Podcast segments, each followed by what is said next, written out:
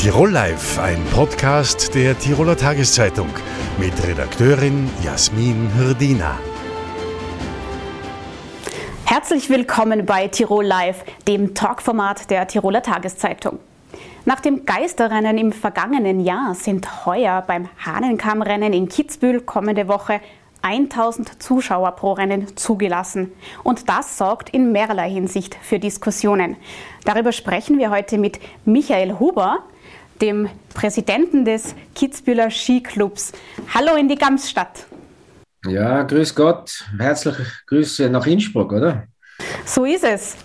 Herr Huber, über 50.000 Zuschauer pilgerten vor zwei Jahren noch allein zur Abfahrt auf der Streif. Äh, letztes Jahr durfte ja niemand den Athleten im Zielbereich zujubeln. Heuer dürfen es immerhin 1000 Zuschauer sein auf der Tribüne mit zugewiesenen Plätzen und 2G-Nachweis.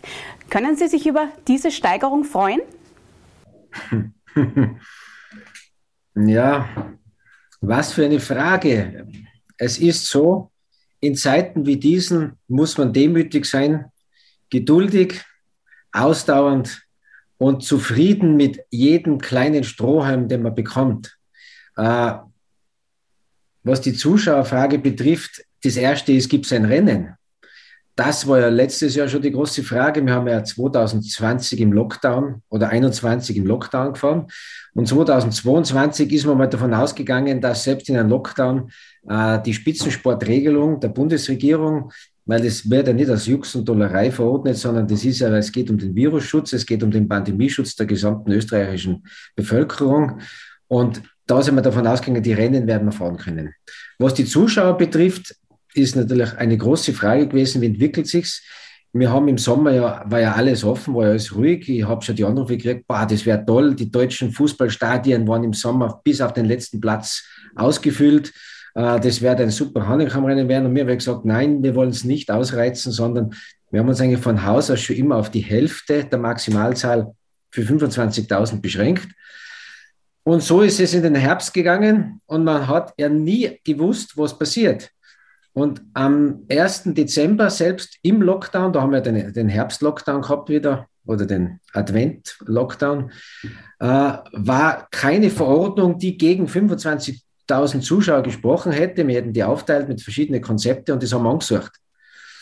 Und dann kam die Überraschung, haben jetzt mir nachschauen, am 8. Dezember waren 4.000 plötzlich im Sitzen nur mehr noch was ein großes Aha war. Und das muss man sich mal vorstellen. Wir planen den ganzen Sommer und Herbst und haben alles vorbereitet, auch schon natürlich gedacht für Online-Tickets personalisiert, wie es halt heute man gewohnt ist, äh, in, in, in Pandemiezeiten, wie man mit Zuschauermanagement umgeht. Und dann war von einer Minute auf die andere, ohne Ankündigung, einmal alles neu. Ja, jetzt, wie kannst du reagieren? Nicht? Da gibt es verschiedene Reaktionen. Und dann war eigentlich so die, die, die, die Kernreaktion in Summe, ja, ja, ist eine neue Herausforderung, neue Challenge. Ein, ein weiteres Geisterrennen, glaube ich, verdient das Hanekamrennen nicht und verdienen vor allem die Sportler nicht.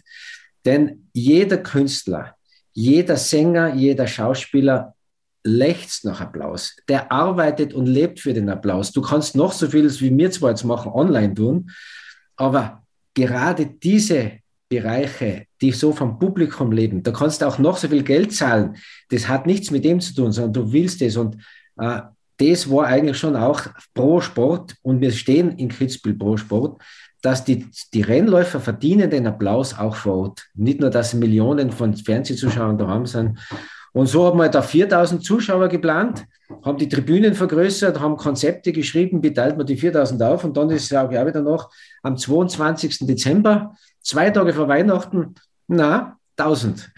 Also eigentlich ist es ein komplizierteres Gesetz. Es gibt äh, 2000, wenn man die dreifach Geimpften hernehmen würde und getestet PCR, dann gibt es 1000, wenn man die zweifach Geimpften ungetestet hernimmt und die 500 wäre auch noch, wo man nur mehr noch beim Testen ist. Und ich habe eigentlich Vorbild genommen bei die Wiener Philharmoniker, die haben ja das Neujahrskonzert dann auch auf eine Tausender-Serie gemacht. Und nachdem wir normal für eine 2000er Tribüne haben, haben wir gesagt, das ist eine schöne Zahl die Hälfte, da hat jeder Zuschauer dann auch wieder virusbedingt seinen Freiraum und seinen Platz. Ist eine schöne Zahl und so haben wir seit dem 22. Dezember wieder zurückgeplant auf die alte Situation mit 1000 Zuschauern und warten seither bis zum 11. Äh, äh, Jänner haben wir gewartet, bis wir irgendwann weiterplanen können, weil es gibt die Verordnung nur zehn Tage und wir haben keine Antwort bekommen, was ab 11. gilt. Sie haben das angesprochen, es ist, die Sportler haben den Jubel verdient, aber die Sportler haben in erster Linie auch verdient, dass sie, so lang, sie haben so lange trainiert, dass sie jetzt auch fahren können. Jetzt gibt es ganz viele andere Sportveranstaltungen, die komplett ohne Zuschauer ausgekommen sind, weil man eben auf Nummer sicher gehen wollte. Zum Beispiel auch das Springen am Berg Isel. Warum besteht man denn beim Hahnenkammrennen doch darauf, dass immerhin ein paar Zuschauer vorhanden sind?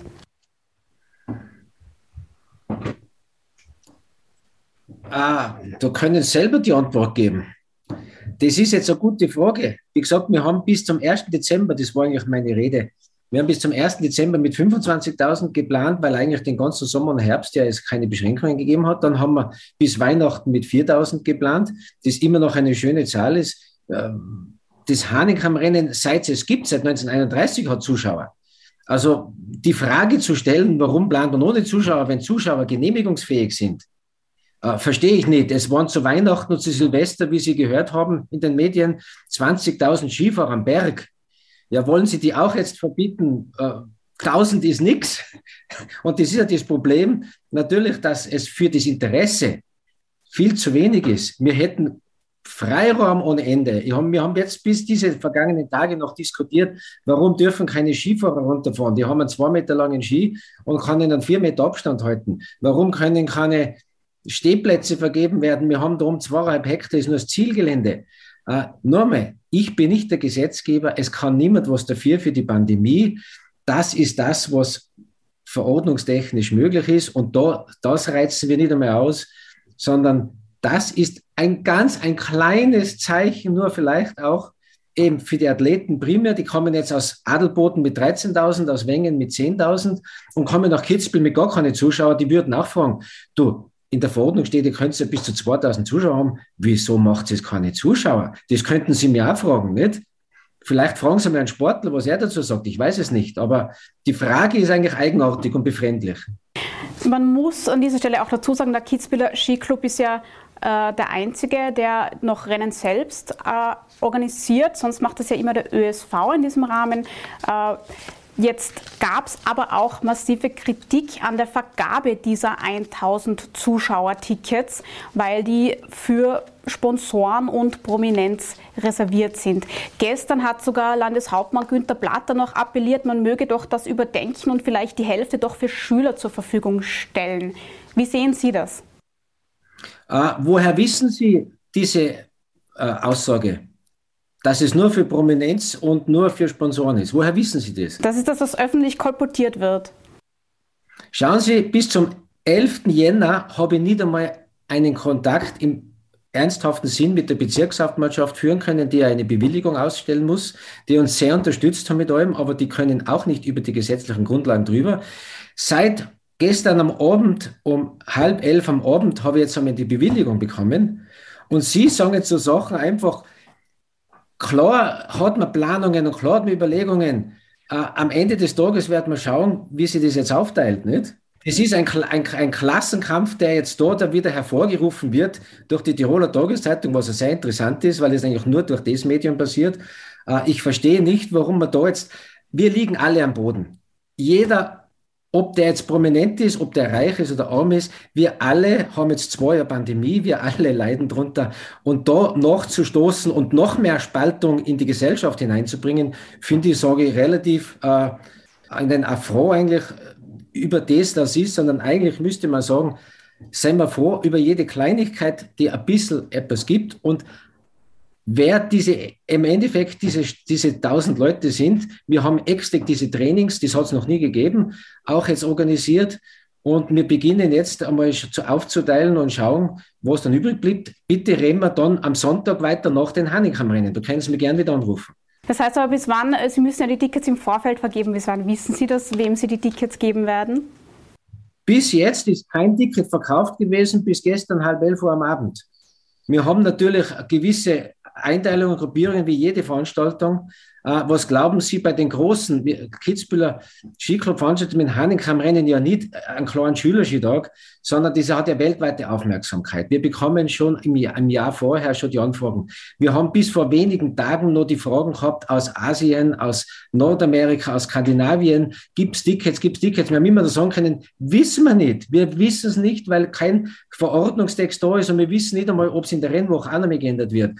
Und, und, und da jetzt sozusagen äh, äh, ein Thema draus zu machen. Warum kann man nicht einfach sagen, sind wir froh, dass momentan die Überlastung der Krankenhäuser und der, die Hospitalisierungen halbwegs im Rahmen sich hält, die, die Zahlen, wie man gewusst hat, explodieren. Sind wir doch froh, wenn wir ein bisschen Normalität haben können und machen wir da kein Theater draus um sowas. Und wir versuchen eh unser Bestes, wie gesagt, dass ich da oben äh, Rollstuhlfahrer haben werde, die jetzt ja Stammgäste haben, das redet auch keiner. Nicht, dass wir natürlich da Leute haben, die eben seit Jahren normale, aber nur, ich habe das nicht erfunden. Stehplätze kann ich, kann ich massig haben. Herr Huber, das sagt auch keiner. Ähm, ist, die Frage wäre nur gewesen, wann Sie wissen, äh, ob man die Tickets äh, erstehen kann oder nicht. Das interessiert natürlich ein breites Publikum. Sie haben ja selber gesagt, die Interessenten kommen aus der ganzen Welt. Natürlich wollen wir wissen, kann man Tickets äh, ergattern oder nicht. Das war die Frage, aber ich sehe schon, Sie weichen ein bisschen aus. Ja. Nein, das kann ich schon sagen. Der Online-Shop, man ist jetzt seit 10 Uhr, man, haben es nicht vorbereitet und wir fangen jetzt an äh, und schauen einmal eben, wie ist das Interesse überhaupt, weil nach dieser kritischen Berichterstattung, also Prominenz kommt nichts mehr. Die trauen sich nicht mehr rauf, das haben es geschafft. Die, die, fürchten sie jetzt.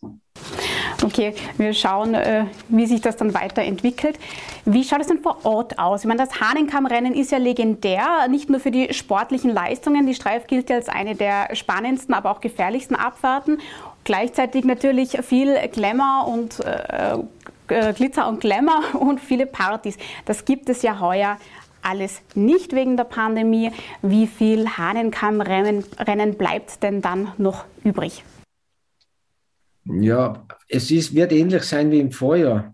Die Stadt ist leer, das Skigebiet ist leer, es ist alles leer. Es ist wie in ganz Tirol natürlich, der Tourismus ist unten und, und, und der Renndross wird kommen für diese Woche, was schön ist und die werden es recht gemütlich haben. Und, und wie gesagt, und, und das war's. Und diese, diese paar Zuschauer werden wir gar nicht merken. Nicht? Äh, das ist ein Thema. Ich möchte aber vielleicht nochmal sagen, das war immer ein Klassiker. Das Hanneken war ein Sportfest. Und da sind wir stolz drauf. Wir haben ja immer bis 15, 16 Jahre freien Zutritt gehabt. Wir haben die billigsten Tageskarten, glaube ich, im Sport für eine internationale Großveranstaltung, was es gerade gibt, damit jeder die sich das leisten kann, zuzuschauen. Und das Schöne am Sportfest war immer, dass alle miteinander dieses Rennen anschauen haben können. Von Industriemagnaten, vom Hollywood-Star über ehemalige Hahnenkamm-Sieger und einfach die Stammgäste, die aus der Steiermark kommen, schon das 20., das 30. Mal, der irgendwo hinters drin äh, einfach sie das, das, das leistet, dass er einmal zum Hahnenkamm hinauszukommen. Super. Ich kann nichts dafür für die Pandemie. Ich kann nichts dafür, dass das heuer leider nicht geht. Es ist halt so. Genau. Also Sie sagen selber, das ist ja das Schöne, dass jeder Teil der Gesellschaft daran bisher teilhaben konnte. Das legitimiert ja auch das, warum wünschen, wir das gerne Ich würde es mir wünschen, wenn alle wieder glücklich da ein großes sozusagen Sportfest feiern könnten, aber es geht halt leider nicht. Ich habe Verständnis. Also ich, ich ist sicher ein, das, es geht nicht anders. Nicht?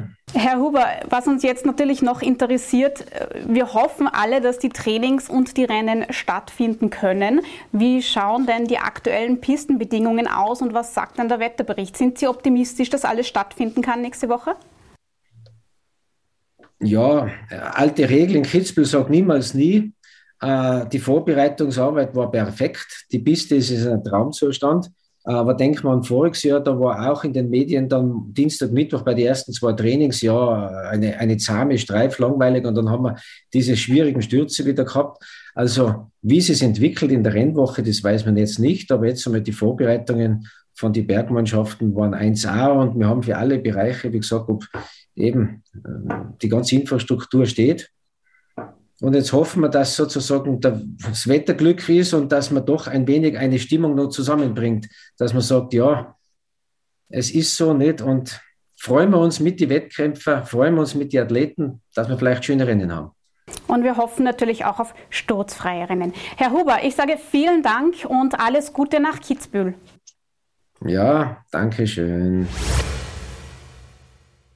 Kontakte meiden heißt es so kurz vor den Olympischen Winterspielen in Peking. Und zwar für alle rund 350 Personen, die mit und rund um das österreichische Athletenteam anreist. Risikofrei zugeschaltet ist uns daher Wolfgang Schobersberger. Er ist Sportmediziner und Leiter der externen äh, Expertengruppe des Internationalen Olympischen Komitees. Danke, Herr Schobersberger, dass Sie sich Zeit nehmen. Danke für die Einladung. Sie sind Ansprechpartner für Veranstalter, aber auch Sportler in medizinischen Belangen. Die erste, die sich da natürlich aufdrängt, ist, wie sicher ist es denn in Zeiten wie dieser, wie diesen eine Massenveranstaltung wie die Olympischen Winterspiele durchzuführen? Eine wichtige Frage für China ist hier natürlich sehr speziell, weil wir es dort doch mit mehreren tausend Personen haben, die innerhalb von drei Wochen eigentlich an mehreren Wettkampfstätten sich aufhält. Das Restrisiko bleibt natürlich. Es gibt kein Nullrisiko. Äh, China und die chinesischen Behörden sind natürlich extrem streng, was auch die Vorbereitung zur Einreise und dann auch den Aufenthalt selbst in China angeht. Können Sie uns erzählen, ähm, wie ist denn das vorbereitet? Wie garantiert man denn oder wie wie reduziert man denn das Risiko, dass da unter den Sportlern, Funktionären, Presse, alle, die äh, dort sein können, möglichst wenig Ansteckungspotenzial ist? Also die Olympiateilnehmerinnen und Teilnehmer sind natürlich jetzt die gesamte Wintersaison schon konfrontiert mit allen diesen äh, Covid-19-Problematiken und Vorbereitungen. Natürlich ist äh, Olympia sind Olympische Spiele immer ein Highlight für jeden wo man nicht Covid-bedingt äh, einfach äh, die Anreise nicht antreten kann. Die Vorbereitungen werden zum einen natürlich vom ÖOC vorgegeben, wo man jetzt noch einmal mehr appelliert an alle, die, ich sage immer schon, normalen äh, Sicherheitsmaßnahmen wie Maske tragen, Hygieneverantwortung tragen. Aber auch zusätzlich ist auch von chinesischer Seite ein sanfter Druck, dass man sich die 14 Tage vor Anreise äh, laut diesem Playbook, wo alles definiert ist, eigentlich in Selbstquarantäne begibt, was ja technisch bei manchen nicht möglich ist, die ja noch äh, im Skizirkus äh, oder auch bei anderen ähm, Wettkämpfen tätig sind. Aber da geht es darum, äh, Selbstverantwortung zu tragen und möglichst wenig äh, in der Umgebung mit äh, fremden Personen in Kontakt zu treten. Die Sportler und ihre Teams bewegen sich ja dann in sogenannten Sicherheitsblasen. Das heißt, sie haben eigentlich keinen Kontakt zur Öffentlichkeit. Und um in diese Blase hineinzugelangen, müssen sie ja entweder vollständig geimpft, also sprich nach österreichischem Standard geboostert sein, oder sich 21 Tage in Quarantäne begeben. Äh, das äh, österreichische Olympische Komitee, dem Sie ja auch angehören, hat sich aber entschieden, nur geimpfte Sportler mitzunehmen. Das trifft nun auch Claudia Riegler, die 48-jährige Snowboarderin aus Salzburg. Sie hat Ende Dezember noch eine Covid-Erkrankung durchgestanden und will sich aktuell ja nicht impfen lassen. Wie beurteilen Sie denn diese Situation und hat sie denn vielleicht dennoch eine Chance teilzunehmen? Also grundsätzlich muss man unterscheiden, was die, das chinesische Regulativ ist und äh, möglicherweise Verschärfungen seitens des österreichischen Olympischen Komitees. Und äh, hier ist ganz klar von Seiten des Olympischen Komitees die Vorgabe, dass nur geimpfte Athletinnen und Athleten, aber auch andere Teammitglieder äh, hier nach äh, Peking die Reise antreten dürfen. Das ist sehr klar definiert. Das heißt, für Sie stehen die Chancen schlecht. Ich glaube, man müsste vor Antritt der Abreise 14 Tage im Vorhinein die Impfung erhalten. Wenn ich richtig informiert bin, bitte korrigieren Sie mich, wenn es nicht stimmt. Also die Impfung äh, ist bei eigentlich allen abgeschlossen. Also das Thema der Impfung ist inzwischen schon, Gott sei Dank, Schnee von gestern, mit Ausnahme von Einzelfällen, die aber auch hier in Erklärung schon unterzogen worden sind.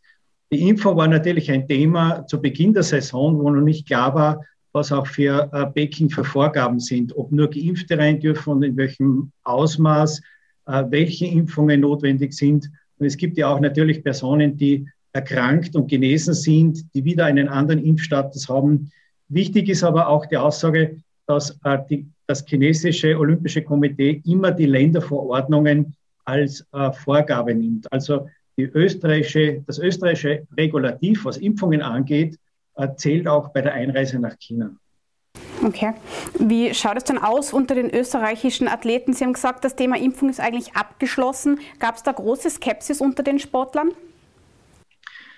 Die Skepsis generell zur Impfung war natürlich vorhanden, aber weniger im Sinne, dass man jetzt ein konkreter Impfgegner ist, sondern eher die Sorge, dass man in der Wettkampfvorbereitung oder in der Wettkampfsaison äh, Impfnebenwirkungen hat, die dann einen in der weiteren Trainings- oder auch Wettkampfvorbereitung äh, gesundheitlich sehr beeinträchtigen. Das war eher die Sorge, sodass man äh, versucht hat, äh, vor allem im österreichischen Skiverband, wo ich hier mehr äh, auch äh, das kommentieren kann, schon frühzeitig zu überlegen, wann welche Impfung auch sinnvoll ist, dass die möglichst nicht bei Nebenwirkungen auch die Trainingsvorbereitungen, Wettkampfvorbereitungen massiv beeinträchtigt.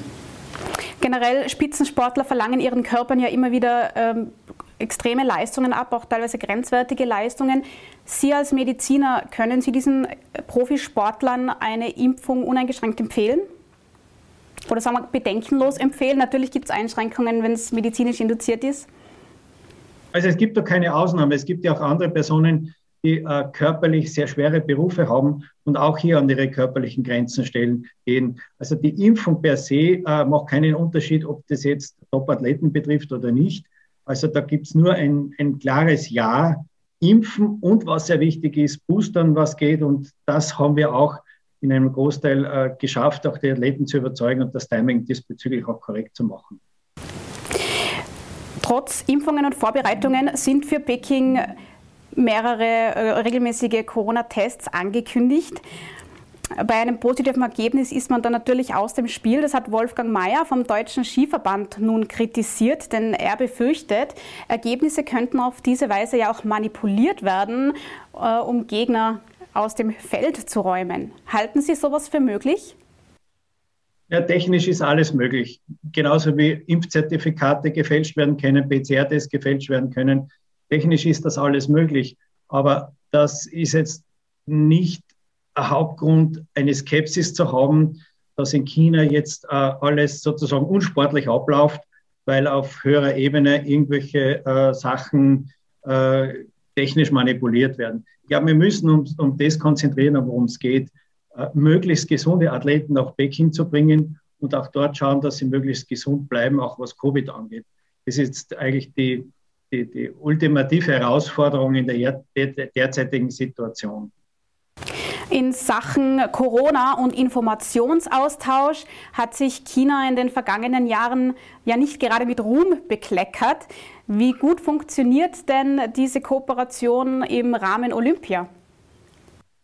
Also soweit ich das betrachten kann als äh, Teil der IOC Medizinischen Kommission, wo es auch hier Experten des IOCs gibt, die mit äh, den äh, chinesischen Behörden zusammenarbeiten, ist hier die Ko Kommunikation ausgezeichnet äh, wenn auch die chinesischen Vorschriften schon extrem in die Richtung gehen, dass man äh, eigentlich eine Nulltoleranz an den Tag legen will. Und das macht es natürlich schwierig, vor allem für Athleten, die einen gewissen Zeitraum vorher erkrankt sind und möglicherweise noch nicht auch mit diesen äh, PCR-Tests und hohen CD-Werten als äh, negativ anerkannt werden. Aber prinzipiell äh, die Informationen, der Informationsfluss von den Behörden ist gut. Der Informationsfluss von den Behörden ans IOC ist ausgezeichnet und ähm, war auch schon in den letzten Monaten ausgezeichnet. Äh, von da aus äh, kann ich mir nicht vorstellen, dass hier bewusste Aktionen gesetzt werden, um einigen Athleten Nachteile oder Vorteile äh, dadurch zu bewirken. Die Spiele selbst sind ja zwischen 4. und 20. Februar angesiedelt. Die Athleten reisen ja viele Tage vorher schon an, um sich zu akklimatisieren. Zusätzlich wird eben, wie Sie es äh, anfangs schon erwähnt haben, empfohlen, sich 14 Tage vor Abreise schon selbst zu isolieren. Wenn man das jetzt streng nimmt, dann äh, trifft man dann auch nicht mehr die eigene Familie und ist dann eineinhalb Monate auf jeden Fall von diesen vertrauten Personen getrennt. Und das in Zeiten, die ja psychisch ohnehin schon sehr herausfordernd sind. Jetzt kommen dann noch diverse Einschränkungen hinzu, die das Leben der Sportler ja auch nicht gerade leichter machen. Kann man denn in Zeiten wie diesen von den Sportlern Spitzenleistungen, wie man sie vor Corona gewohnt war, überhaupt erwarten? Ja, durchaus. Äh, wobei natürlich hier im Vordergrund tritt, dass der Athlet nicht grundsätzlich hauptsächlich an, an Covid denkt und Sorge hat, dass er krank wird, sondern äh, sehr extrem natürlich an die sportliche Herausforderung. Äh, das ÖOC nimmt auch äh, Sportpsychologen deswegen mit, äh, um hier die Situation zu optimieren. Aber es betrifft ja nicht nur die Athleten, betrifft ja mich beispielsweise auch massiv mit meinen Vorbereitungen. Ich bin länger drüben wie die meisten Athleten, bin einen Monat dort auch andere Funktionäre. Also da muss auch äh, das Umfeld mitspielen. Danke an meine Familie an dieser Seite, auch bei Athleten natürlich, sonst geht das Ganze nicht. Sie sind ja jetzt gerade noch in der Klinik in Natters. Wissen Sie schon, wann Sie Ihre Reise antreten werden? Wir am 24. Jänner äh, von Zürich abfliegen, bin aber natürlich auch schon in diesen 14 Tagen Vorbereitung, sodass ich auch hier klinisch keine Untersuchungen mehr machen, auch selbst mit dem Personal in der Klinik äh, sehr, sehr, sehr wenig äh, Kontakt persönlichen haben. Also Sie haben sehr viele Vorkehrungen getroffen. Auch drüben gibt es dann ein großes Sicherheitskonzept. Dennoch natürlich könnte es vorkommen, dass der eine oder andere positiv getestet wird und dann natürlich in äh, Quarantäne muss. Und das in einem Land, das sich von Österreich ja allein schon in der Staatsform unterscheidet, Kultur, Infrastruktur etc. Ähm, fliegen Sie dennoch komplett sorgenfrei? Nein, äh, es sind meine neunten Olympischen Spiele. Ähm, bei acht hat es Covid noch nicht gegeben. Es ist für alle Herausforderungen und natürlich auch für mich, äh, weil im Hinterkopf immer die Sorge ist, dass man vielleicht erkranken kann und wir wirklich nicht wissen, wie dann auch die Quarantänesituation ist. Es gibt Quarantänekonzepte, die sind sehr streng, die sind grundsätzlich in Ordnung, aber wie dann die ganzen Ablaufprozesse in der Realität sind, das wissen wir noch nicht im Detail. Äh, das wird sich dann zeigen. Äh, es hat in der Vorbereitungen natürlich auch viele Optimierungsnotwendigkeiten gegeben, äh, von der chinesischen Seite. Es gab auch schon viel Kritik, die damals oder bei Vortests vor Weihnachten zu Recht waren. Ich glaube, dass da in China viel Verbesserungen getroffen worden sind, aber so entspannt und mit überwiegender Vorfreude fliege ich jetzt persönlich nicht nach China. Es ist eine Herausforderung, der ich mich aber gerne stelle. Ähm, ich hoffe, es ist das einzige Mal bei Olympischen Spielen, dass diese Herausforderung so den medizinischen Bereich betrifft. Aber dennoch äh, freue ich mich vor allem den Besuch dieser extrem tollen Wettkampfstätten, äh, die ihresgleichen zum Teil auch wirklich suchen. Und immerhin kommt man dann zumindest umso lieber wieder zurück nach Hause. Herr Schobersberger, ich danke Ihnen für Ihre Einschätzungen und wünsche alles Gute für die kommenden Wochen. Danke vielmals. Der Arbeitsmarkt hat sich bisher schneller erholt als eigentlich angenommen. Ob diese Tendenz so bleibt, besprechen wir heute mit Alfred Lercher, dem Geschäftsführer des AMS Tirol. Herzlich willkommen. Vielen Dank für die Einladung. Schön, dass wir da sein dürfen. Herr Lercher, bis zumindest November 2021 war es ja so, dass die Arbeitslosenzahlen niedriger waren als vor der Krise sogar. Jetzt muss man aber dazu sagen, da hat natürlich auch, ähm, haben auch diese Corona-Hilfen, allem voran die Kurzarbeit mit hineingespielt. Allein in Tirol wurden dafür 835 Millionen ausgegeben. Das ist also irgendwo auch eine teuer erkaufte niedrige Quote. Ist das Ganze denn sinnvoll? Die Arbeitslosenquote haben Sie angesprochen, das ist richtig. Wir waren wirklich über die Sommermonate dann unter dem Niveau von 2019. Und da muss man vielleicht dazu sagen, dass in dieser Zeit lediglich 2000 Teilnehmerinnen in Kurzarbeit waren. Das heißt, selbst wenn man die Teilnehmer in der Kurzarbeit dazu rechnen würde, sind wir immer nur auf dem Vorkrisenniveau gewesen. Und da sieht man schon, wie toll sich der Tiroler Arbeitsmarkt erholt hat. Also mit dem hätte man alles selber nie gerechnet. Es ist richtig, es ist ein teures Werkzeug. Allerdings muss man auch wissen, dass das wirklich hilft. Kurzarbeit hilft wirklich. Wenn wir uns das Jahr 2020 anschauen, da haben wir ja schon valide Daten und alles, gerade zu Beginn. 40.000 Menschen sind im März 2020 arbeitslos geworden und ganz, ganz viele Teilnehmerinnen, fast 100.000 Teilnehmerinnen in Kurzarbeit. Wenn man hinterher sieht, wie viele Ausfallstunden abgerechnet wurden, dann wären das gesamt 16.000 Vollzeitdienstverhältnisse gewesen, die so über die Kurzarbeit abgesichert worden sind. Die Menschen sind in den Dienstverhältnissen geblieben, verdienen dort natürlich oft mehr, als wenn sie arbeitslos wären. Und was ganz wichtig ist, sie bleiben in den Betrieben. Wenn es losgeht, kann ich schnell wieder rauffahren. Und da ist natürlich die Kurzarbeit ein tolles Mittel. Hatten wir ja auch schon vor der Corona. Wenn es um Naturkatastrophen und ähnliches ging. Also ja, die Kurzarbeit ist wirklich ein tolles Werkzeug gewesen, was uns in dieser Krise sehr, sehr geholfen hat, auch wenn es Geld gekostet hat. Aber das Geld ist sehr sinnvoll angelegt. Man könnte jetzt auch diskutieren, äh, wenn die Menschen nicht Kurzarbeit in Anspruch genommen hätten, Betriebe eben dann dazu gezwungen äh, gewesen wären, mehr Menschen zu kündigen, dann hätte man diese ja auch aus öffentlicher Hand über das AMS abgefedert. So oder so äh, sind viele öffentliche Gelder geflossen.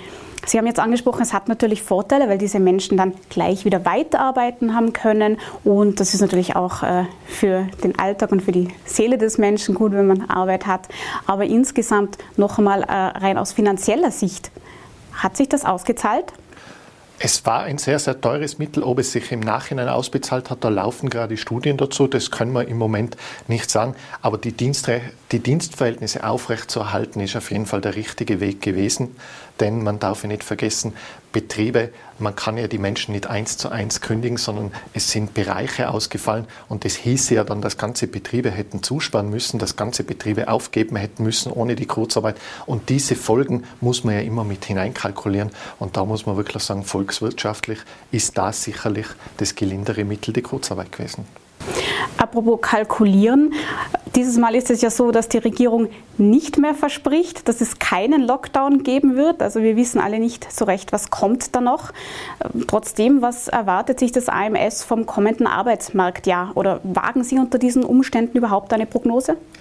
Unter diesen Umständen sind Prognosen natürlich schwierig, weil man nie wissen kann, was kommt, aber wir wagen trotzdem eine Prognose wir haben ja Anzeichen da. Wir haben so viele Stellen beim Arbeitsmarktservice gemeldet wie noch nie. Wir haben da einen Rekord. Parallel dazu haben wir auch Beschäftigungsrekorde erlebt und auch jetzt sind ganz, ganz viele Menschen in Beschäftigung. Das sind einmal sehr, sehr gute Vorzeichen, dass wirklich ein Bedarf da ist. Die Prognosen haben wir nur österreichweit. Da reden wir ungefähr 4,2 Prozent, 4,5 5,2 Prozent plus. Für Tirol schaut das Ganze noch ein bisschen besser aus. Und wenn man das dann auf die Arbeitslosigkeit runterbricht, dann schaut es fürs heurige Jahr wirklich ganz, ganz toll aus. Und diesen Drive gilt es jetzt natürlich mitzunehmen. Und wenn meine Vorhersage eintrifft, dann werden wir vielleicht Ende des Jahres 2022 eine Arbeitslosenquote von 5 Prozent erreichen können. Vergleichen wir das mit vor der Krise mit 2019, da waren es 4,5 Prozent, dann nähern wir uns an. Aber da muss man natürlich wissen, 2019 war eines der aller, allerbesten Jahre und da haben wir wirklich im Zeitvergleich die niedrigste Arbeitslosenquote überhaupt gehabt. Und dann sieht man schon, wie toll dieses Ergebnis wäre. Und da arbeitet man natürlich hin. Also in Relation sehr gute Werte. Was vermutlich aber bleiben wird generell ist der Fachkräftemangel. Es gibt in Tirol einige bekannte Fälle, wo Gastro- und Hotelleriebetriebe gesagt haben, sie können nicht aufsperren oder nicht mehr aufsperren, weil ihnen schlichtweg das Personal fehlt. Wenn man sich nun das Mindestkollektivgehalt einer Hilfskraft im Service anschaut, dann ist es ein Bruttomonat äh, von einer ähm, Kraft äh, ohne Lehre, muss man sagen, von 1575 Euro im Monat. Laut AK-Rechner sind das netto 1288 Euro. Damit liegt man unter der Armutsgrenze. Die ist ja in Österreich bei 1328 Euro netto definiert. Ist denn dieser Fachkräftemangel von der Branche selbst verschuldet, wenn man sich solche Löhne anschaut? Wir verschneiden jetzt da zwei Dinge in dieser Frage. Auf der einen Seite den Fachkräftemangel, auf der anderen Seite haben wir gerade die Löhne einer Hilfskraft gehört. Aber es ist richtig, wir haben nicht nur einen Fachkräftemangel, sondern auch äh, das Arbeitspotenzial ist zu wenig da. Beim Fachkräftemangel, gerade in der Gastronomie, müssen wir sagen, das beobachten wir auch schon Jahrzehnte das sieht man auch so. Was ist ein bisschen schuld an dem Ganzen auch? Und da muss man sich auch ein bisschen die Struktur und alles anschauen. Es sind natürlich jetzt die Babyboomer, die in Pension gehen. Das heißt, viele Menschen werden die nächsten Jahre in Pension gehen, geburtenschwächere Jahrgänge kommen nach. Wir haben seit gut 40 Jahren, glaube ich, sinkende Geburtenjahrgänge. Das heißt, weniger Menschen kommen nach. Und auch innerhalb von Tirol, wenn man sich die Personen im erwerbsfähigen Alter anschaut, dann sinkt diese Anzahl. Das heißt, das Potenzial wird kleiner, der Bedarf ist aber riesengroß und da sieht man schon, da haben wir ein Gap. Wie füllen wir diesen Gap? Auf der einen Seite versuchen wir vom Arbeitsmarktservice natürlich arbeitslose Personen zu erreichen und auszubilden in Richtung Fachkräfte. Gleichzeitig aber auch die arbeitslosen Personen auf diese Hilfstätigkeiten zu vermitteln, dort wo es geht. Auf der anderen Seite probieren wir natürlich mit Jobbörsen innerhalb von Österreich zu punkten, allerdings auch Jobbörsen im Ausland und Gott sei Dank, da war Corona dann vielleicht nicht das Schlechteste, auch mit Online-Jobbörsen. Nur jetzt schauen wir ein bisschen über den Tellerrand von Tirol. Denkt man an Südtirol, denkt man an Deutschland, denkt man an andere Länder. Überall bummt's. Gastronomie bummt. Wirklich die letzten Jahre. Überall ist Bedarf und alle bearbeiten wir den gleichen Markt. Und da sehen wir natürlich schon länger, dass da was auf uns zukommt. Und ja, der Fachkräftemangel ist da. Und ja, wir haben auch Betriebe, die unter Umständen nicht öffnen können, weil ihnen die Mitarbeiterinnen und Mitarbeiter fehlen. Und da braucht es neue Konzepte. Da haben wir auch so Leuchtturmbetriebe, auch in Tirol, die mit neuen Konzepten versuchen, Mitarbeiterinnen und Mitarbeiter zu bekommen. Und auf der anderen Seite auch das Mitarbeiterinnen-Branding ist ganz wichtig, niemanden zu verlieren. Und da gibt es tolle Vorzeigeprojekte, mit denen man wirklich punkten kann. Was, was sind das für Konzepte? Also man hat ja immer im Kopf, gerade die jüngere Generation, die nachkommt, denen sagt man gerne nach, dass sie äh, Wert auf eine sogenannte Work-Life-Balance legen. Sprich, sie wollen eigentlich lieber mehr Arbeit haben, als unglaublich viel Geld zu verdienen oder höhere Positionen, also nach Karrieren zu streben. Wird sich der Arbeitsmarkt generell dahin entwickeln und wie hängt das jetzt zusammen mit diesen Best-Practice-Beispielen, die Sie gerade angesprochen haben im Tourismus? Das hat natürlich auch einen ganz wichtigen Einfluss. Den Menschen wird Zeit und ganz besonders Freizeit immer wichtiger. Das heißt, ob ich die Zeit mit der Familie verbringe, die Kinderbetreuung wird immer mehr aufgeteilt, was ja da sind wir eh hinterher. Das ist ja höchste Zeit, dass das passiert. Aber das ist den Menschen wichtig. Aber auch Vereine, Ehrenamt, das ist ihnen wichtig. Da schauen die Menschen drauf. Und damit schauen sie natürlich, dass sie für das Zeit haben. Und da sind wir wieder Work-Life-Balance. Auch Sicherheit am Arbeitsplatz ist immer ein wichtiges Thema. Gerade in der jetzigen Zeit sehen wir es, wo habe ich Kundinnenverkehr, wo habe ich vielleicht das Risiko, mich anzustecken. Auf das schauen die Menschen. Und da punkten natürlich Betriebe, die mit Konzepten aufwarten, sei es, dass man die Arbeitszeit in drei, vier Tagen absolvieren kann und durch das mehr Freizeit hat. Das heißt auch bei Vollzeitbeschäftigung trotzdem möglichst viel Freizeit zu haben oder auch Menschen, die in Betrieben sind, durch Weiterbildungen an den Betrieb mehr zu binden. Und da wird schon sehr, sehr viel geboten, unter anderem auch eine Überzahlung. Kollektivvertragliche Entlohnung ist geregelt, das ist die unterste Grenze. Viele Betriebe sind aber schon bereit, Menschen besser zu bezahlen, wenn das drumherum und alles passt. Ein Benefit, was wir sicherlich in der Gastronomie in Tirol haben, und da können wir auch punkten über die Grenzen von Tirol hinaus, dort zu arbeiten, wo andere Urlaub machen. Und wenn man sich da viele Betriebe anschaut, wie die bei den Mitarbeiterinnenhäusern aufgestockt haben, dass da teilweise äh, die Freizeitangebote im Hotel mitgenutzt werden können, das sind natürlich alles Dinge, bei denen man bei Mitarbeiterinnen und Mitarbeitern auch punkten kann und so vielleicht diese Work-Life-Balance auch in den Job mit zu integrieren, weil da sieht man ganz deutlich, die Arbeit ist nicht mehr auf Platz 1. Mit dieser Phrase äh, dort arbeiten, wo andere Urlaub machen, versucht man ja schon seit langem äh, Arbeitskräfte zu mobilisieren. Zurückgegriffen wird dennoch gerade im Bereich Tourismus sehr viel auf Arbeitskräfte aus dem Ausland, auch aus dem ähm, Osten Europas. Da wurden ja die Saisonarbeiterkontingente erhöht, damit das auch äh, möglich ist.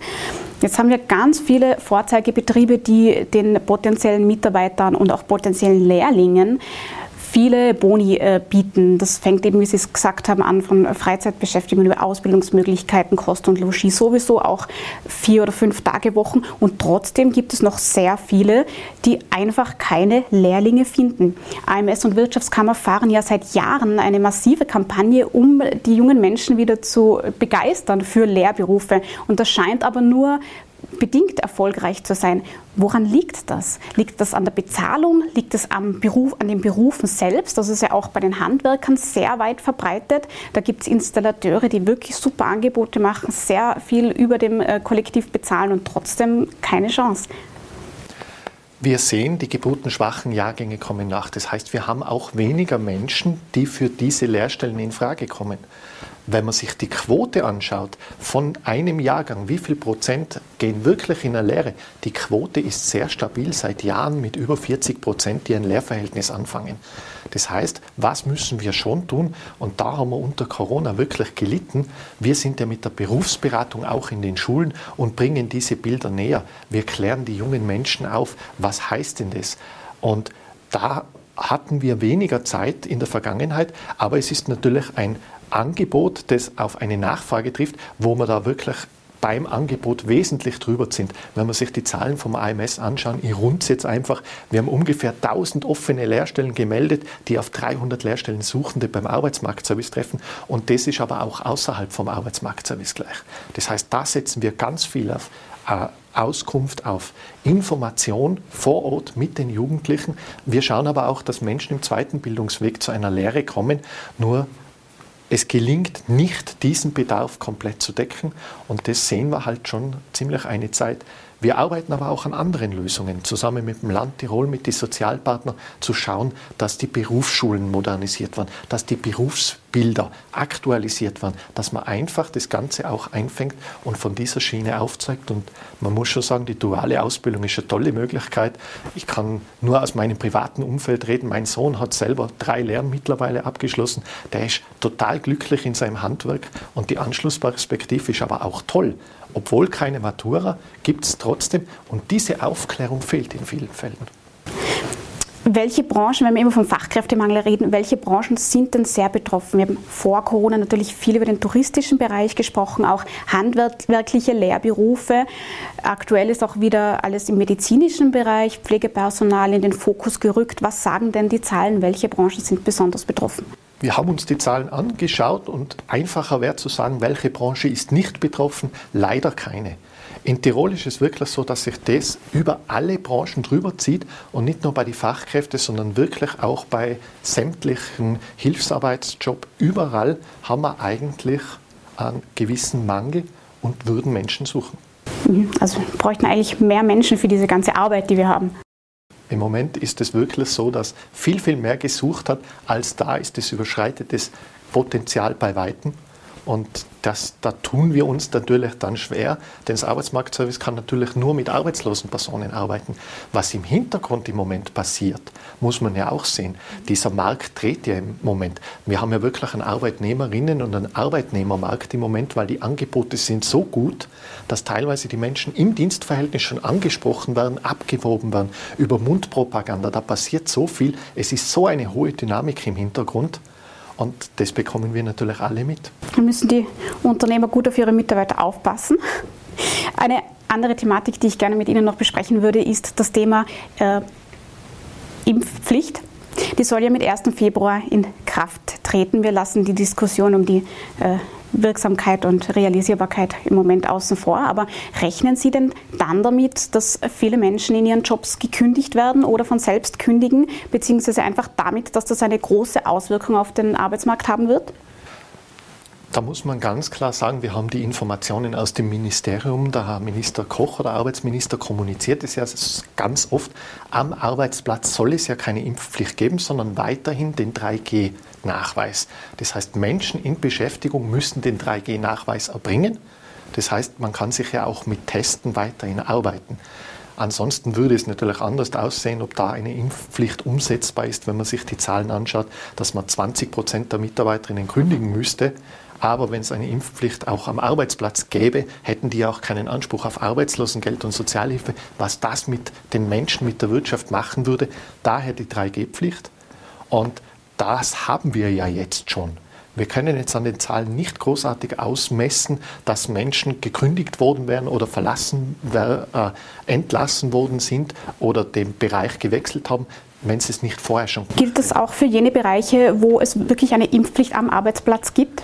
Die haben wir jetzt schon, wenn wir gerade an die Pflege und alles schauen. Dort gibt es. Allerdings da spüren wir auch nicht die Abwanderung, weil für die Menschen, die ja im Dienstverhältnis sind, gibt es ja gewisse Übergangsfristen und für Menschen, die in diesen Bereichen arbeiten will, ist es vorgeschrieben, aber valide Zahlen dazu haben wir im Moment keine. Sie haben vorhin auch eine Vier-Tage-Woche angesprochen. Das ist ja eine Forderung, die schon lange existiert, auch von der Mitte-Links-Politik. Äh, noch haben wir sie nicht, aber immer mehr Betriebe bieten das eben an. Äh, wenn man sich nun auch die Mindestkollektivlöhne anschaut, ist es in vielen Berufen so, dass man heutzutage bei den Mietpreisen und den Lebenserhaltungskosten eigentlich kaum oder nur sehr schwer über die Runden kommt.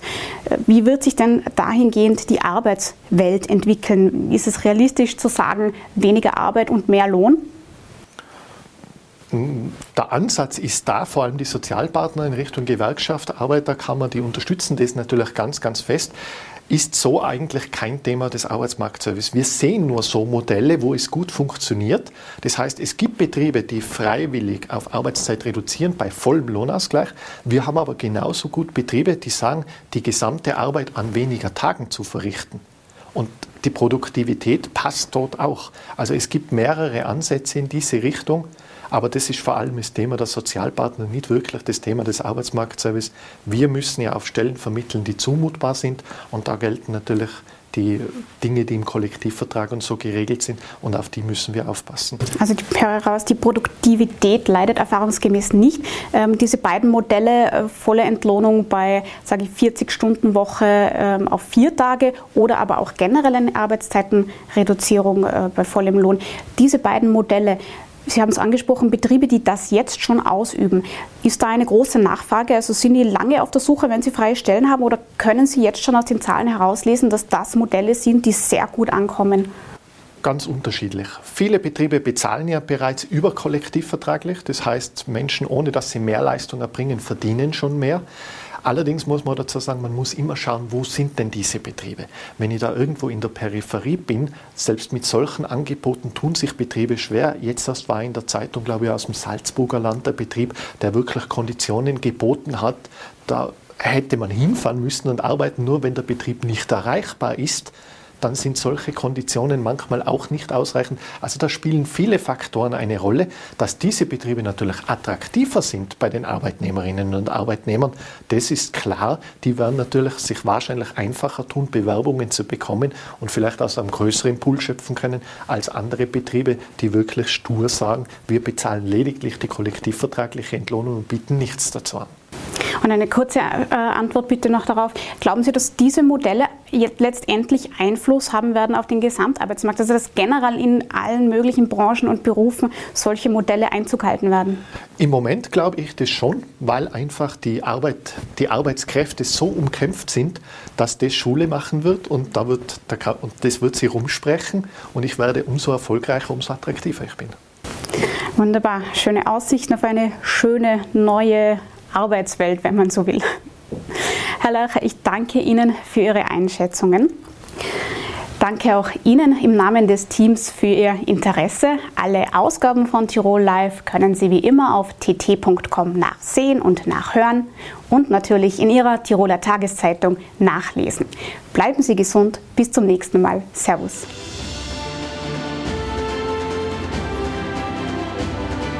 Tirol Live ein Podcast der Tiroler Tageszeitung. Das Video dazu sehen Sie auf tt.com.